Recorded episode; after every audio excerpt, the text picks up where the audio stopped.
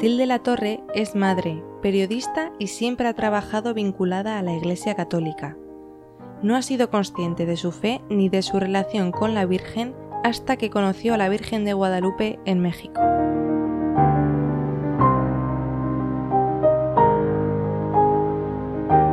Vidas tocadas por la Virgen. Con Lucía Para.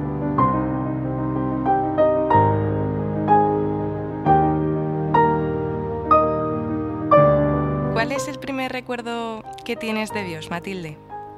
Pues el primero fue el de mi primera confesión, que en, mi colegio, eh, Colegio Santa María del Camino, no era, era católico, pero no, bueno, era, había, las profesoras eran laicas y había sacerdotes que eran jesuitas.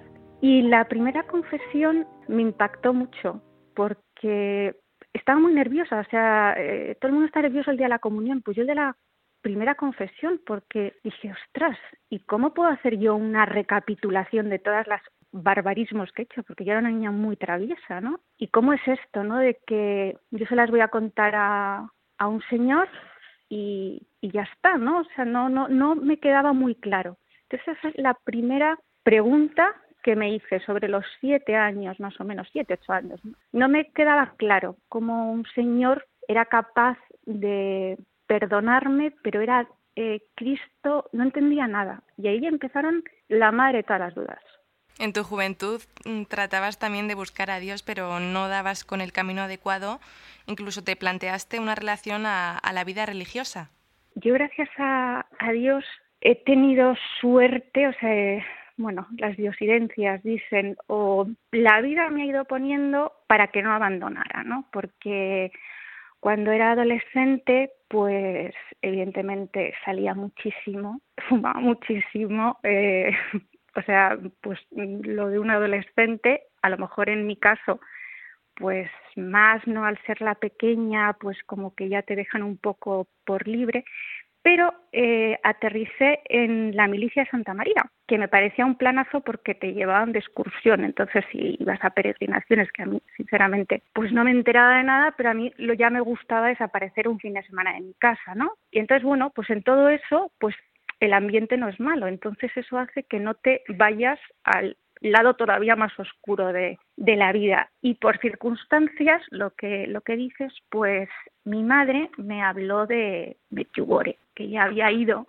el año anterior, pero esto casi acababa la guerra, ¿eh? O sea, y bueno, que había venido encantada, qué tal, que la Virgen se aparecía, todo eso me parecía cosas rarísimas. Y fui el verano siguiente y conocí a unas religiosas que se llaman eh, religiosas de la familia herida. Era una religiosa, la fundadora, Soriosipa Kordich, ya murió, y recogían a niños huérfanos de, la guerra y de mujeres sobre todo que habían sido violadas, eh, esto es Bosnia-Herzegovina, por el ejército serbio, por las tropas serbias, y me fascinó. Pero no me fascinó, o sea, yo estoy en Medjugorje y la Virgen, o sea, la veía como no se aparece nada, todo el mundo y yo me gustaba el jaleillo de, de los niños, de ayudar, de tal, de ir, de y dije, oye, pues yo creo que a lo mejor esto es mi vocación. Evidentemente no era mi vocación, porque era una cooperante, no una religiosa. Entonces pasé ahí un tiempo y Sor Josipa Kordich eh, y su hermana, que después ingresó, Sor Cornelia Kordich, me dijeron, mira, estamos encantadas de que estés aquí, ayudas muchísimo, pero no es tu camino. Tienes que volver, estudiar la carrera y casarte, que es a lo que estás llamada. Entonces en eso sí que era como muy obediente, ¿no? Pues me dijeron las monjas que, pues no, pues nada, me volví a casa. Y bueno, pues transcurrió, pues eh, terminé la carrera de periodismo y bueno, pues me empecé, tenía varios novios, pero bueno, después aterricé con el que es el padre de mis hijos, que era militar también, o sea, todo como muy endogámico y yo me había, me veía tan desastre, tan tan poco centrada que decía, bueno, pues yo si me caso con este chico que es militar y tal, pues no me saldré del camino, ¿no? Iba buscando como tablas de salvación porque no llegaba a aterrizar, o sea, era una sensación de vacío constante y de soledad constante, ¿no? Y, y lo llenaba pues con cosas externas, ¿no? Decir, bueno, pues a ver, si me caso con esta persona, si trabajo en este sitio que es de una fundación de la iglesia, no dejaré por lo menos, veré imágenes o, o trataré con gente buena, ¿no? En todos los partes hay gente buena y mala, pero bueno, gente que me hable de Dios, porque yo sinceramente no lo veo, no lo siento. Era un, era un vacío constante, incluso casada, incluso cuando tengo mi primer hijo. No, no, no consigo aterrizar. O sea, a mí me da mucha envidia la gente que iba a misa. Cuando salías de misa, bueno, qué maravilla el sermón, qué maravilla el evangelio de hoy. No me importaba nada. O sea, era como, era una diletante de, de la iglesia católica, era un zombie. Cuando realizaste ese viaje a Meyugore, ¿fuiste consciente de que la Virgen estaba presente? Para nada, para, pero para nada. O sea, y mira que estuve con, con, con las videntes, porque en esa época, pues eh, Meyugore no era como es ahora, que es un poco Disneylandia. No estaba la comunidad cenáculo, con lo cual no había las, las grandes adoraciones masivas. Bueno, las videntes eran eh, como más, no más accesible, sino es que eh, yo vivía en un pueblo que se llama Shitluk, que está eh, justo a la entrada, es que Meyugore es enano, o sea, se piensa en y es una carretera, bueno, pues el pueblo anterior, ibas andando, las veías, pero no, no era consciente, no era, era consciente de, de lo grande que se estaba haciendo, o sea, de lo que pasaba ahí, ¿no? De la cantidad de órdenes religiosas que estaban ahí y que obraban milagros, ¿no? Pero no, no era consciente, no fui consciente nunca, nunca sentí nada hasta que no volví años más tarde. Y la religión, bueno, también como has comentado, ha sido muy importante en tu faceta profesional. ¿Cómo decides dedicarte a comunicar para la Iglesia cuando tu fe no, no era realmente madura? Pues mira, pues porque estudié en el CEU, entonces, bueno, ahí pues ya tenías teología, ¿no? Ya de, de serie. O sea, piensa que yo soy del plan antiguo, o sea, todavía había cinco años de carrera, o sea, eh, y teníamos teología. Y bueno, pues eh, salió la oportunidad. Mi primer trabajo realmente no fue para la Iglesia Católica, fue para Radio Vallecas, en un programa de radio que, que se llamaba Tienda de Locos. Y yo era feliz porque estaba en, estaba en Vallecas con todos los heavies del mundo, pero pero no lo vi claro. Estuve un año llevando ese programa y después pues tuve la oportunidad, pero por carambolas de la vida, porque conocí a una amiga que entró a trabajar ayuda a la iglesia necesitada y bueno, pues aterricé ahí, pero no con mucho más ni menos, es decir, eh, me impactaba el mensaje, ¿no? Pues de la iglesia perseguida, sobre todo lo que siempre ha primado en mí y en la búsqueda de Dios es el hombre, el ser humano, cómo, cómo ayudar al, al ser humano, a, los, a las minorías, en eso soy muy, siempre voy a caballo perdedor. O sea, siempre estar con los denunciando a los silenciados, ¿no? Y entonces eso me lo proporcionaba. Y si pertenecía a una fundación de la Santa Sede, pues mejor porque yo me había hecho mi composición de decir, oye, que si a lo mejor trabajo para el, yo qué sé, para otros medios, eh, no de la Iglesia, pues ya me pierdo. Es decir, yo quería creer, pero no, no había forma, o sea, no, no llegaba nada, o sea, era una sequía. Entonces, con eso tuve que vivir muchos años. Claro, tenías planes con las amigas, viajabas. ¿Y en qué momento te diste cuenta de que realmente no eras feliz? Tuvo que pasar muchos años. Tuvo que morir mi hija pequeña, mi hija María, y ahí es cuando empezó, pues, eh, una crisis vital, matrimonial.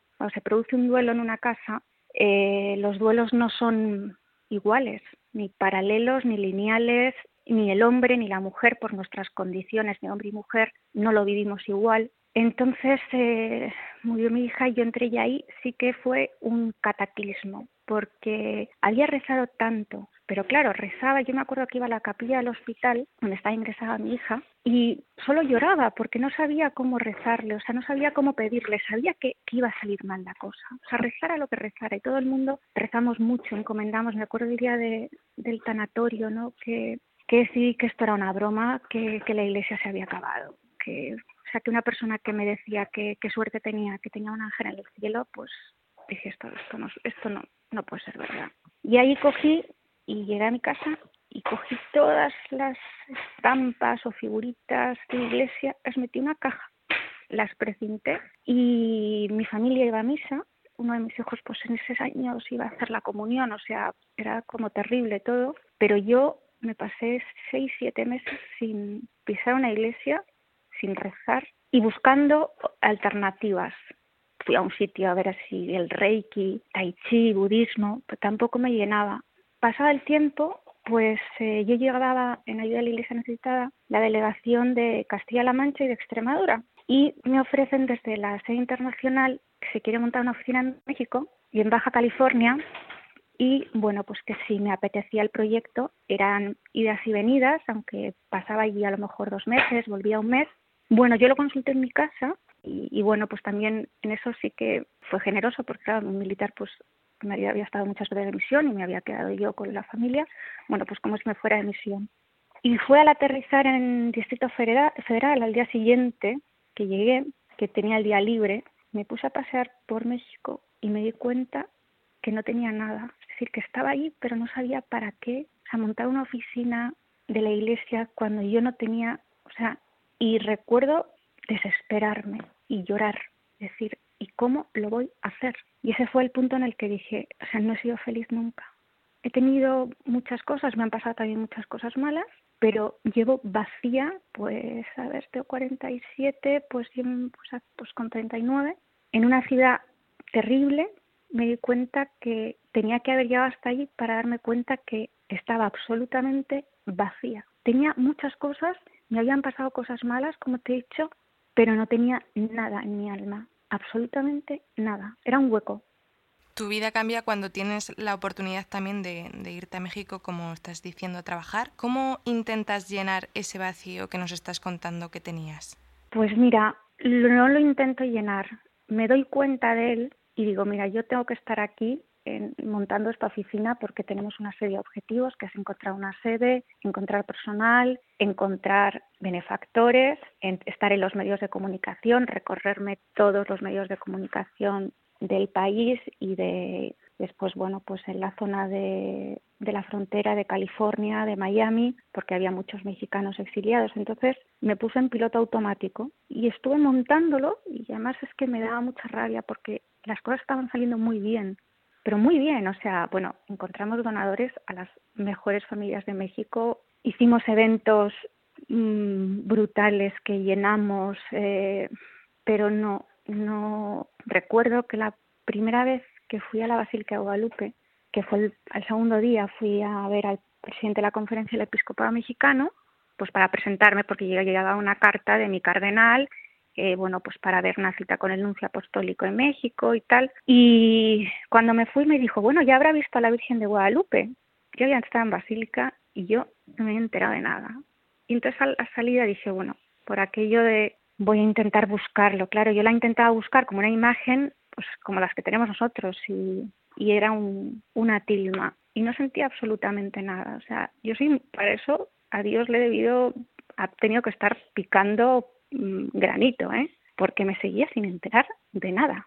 ¿Y en qué momento la Virgen de Guadalupe te cambia la vida? En una de las veces que yo me voy a México, eh, eso, para montar un evento con los cristianos perseguidos, habíamos traído testimonios de sacerdotes de China, de Cuba, de Irak, bueno, de Siria, o sea, una, una barbaridad. Bueno, pues eh, el día que me iba a ir el día anterior, pues una de las personas a las que le debo mi vuelta a casa se llama Guillermo Ferrer, es el presidente de una fundación que nos apoyó desde el principio, Unión de Voluntades, con la que sigo vinculada, una fundación de ayuda a la familia y la fe en México súper guadalupano. Yo tampoco entendía mucho y siempre discutía con él, ¿no? Porque ellos son guadalupanos, entonces yo decía, no, no, vamos a ver, la Virgen María a mí no me liéis, porque encima de que ya tengo dudas, si me empezáis a decir que la Virgen de Guadalupe está viva, que vale más o menos que la de Fátima, yo ya empiezo a cortocircuitar.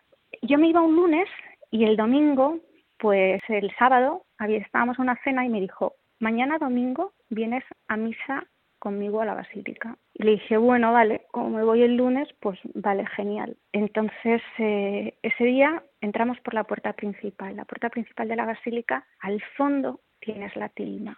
Y entré, pero esto te digo, o sea, yo nunca he tenido presencias, eh, ni sentimientos, tensiones, ni nada. Cuando pasó todo eso, eh, me decía Guillermo, es que si alguien, de alguien me lo creo eres tú, porque mm, te ríes de todos los videntes y te ríes de todo, entonces que, que me cuentes esto. El caso es que yo entré, empecé a marearme y empecé a ver las caras, las caras de, o sea, es muy curioso porque en Basílica de Guadalupe, que es el mayor centro de peregrinación del mundo, ¿eh? o sea, es una barbaridad. Sea, son 68 millones de personas lo que pasan este año por el COVID, no, pero anualmente. Pero sobre todo es gente, eh, comunidades indígenas, gente muy humilde que peregrina. Entonces yo de repente entré como una especie de, como de vacío, la sensación de que me rodeaba una, una campana de cristal y empecé a ver caras, caras, caras, caras, caras, caras de, de gente que estaba por allí.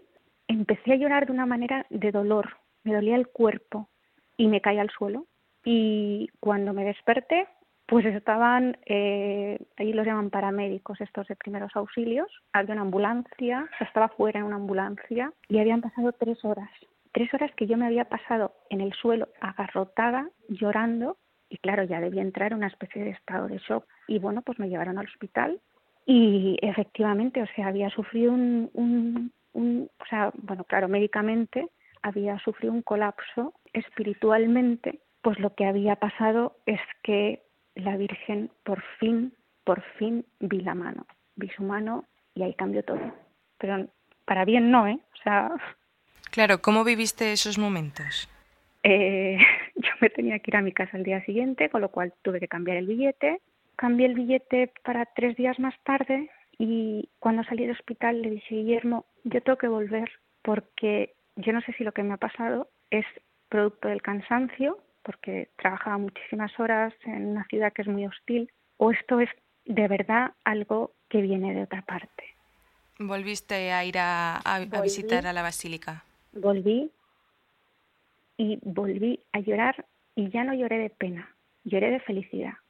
Y dices, ostras, reconozco haberla visto viva, es decir, ya no veía una tela, pero tampoco es en plan visiones de que, no, ya no veía una tela, veía veía a una mujer, veía a mi madre, a mi madre. Tuve la conciencia de que era mi madre y que me había estado esperando pues esos 39 años y que tenía que haber caminado esos 39 años.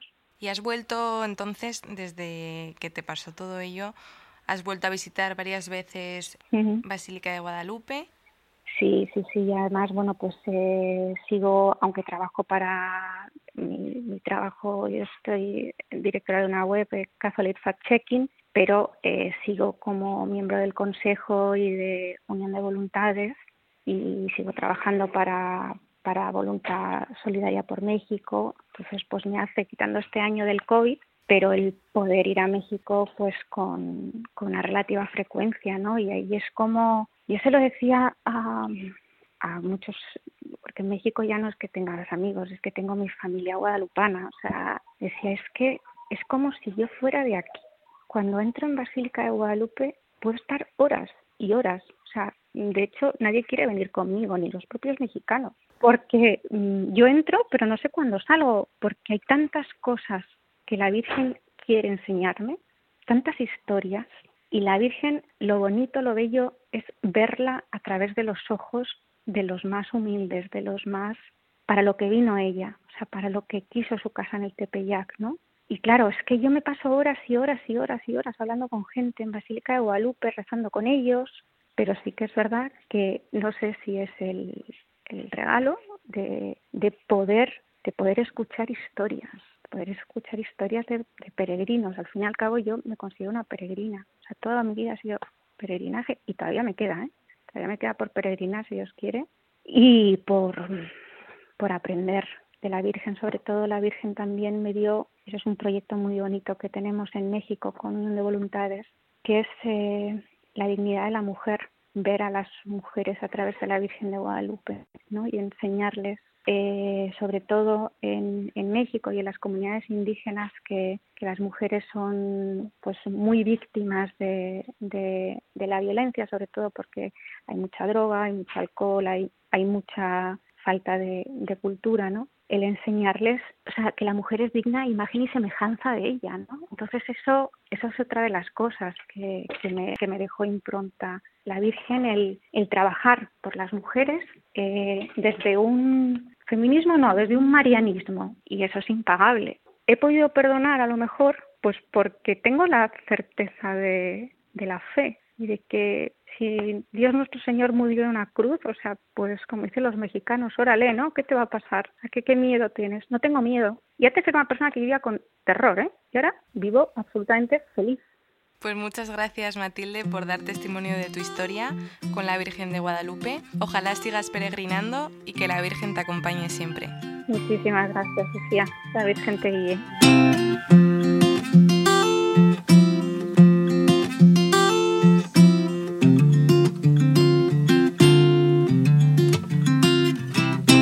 La historia de Nuestra Señora la Virgen de Guadalupe se remonta al año 1531. Las apariciones a Juan Diego, la milagrosa estampación de su santa imagen en su humilde ayate y su mensaje de amor por nosotros tienen como fin principal anunciar a su Hijo amado, nuestro Señor Jesucristo, a los pueblos que habitaban el Nuevo Mundo. Sus milagros han traspasado todas las fronteras.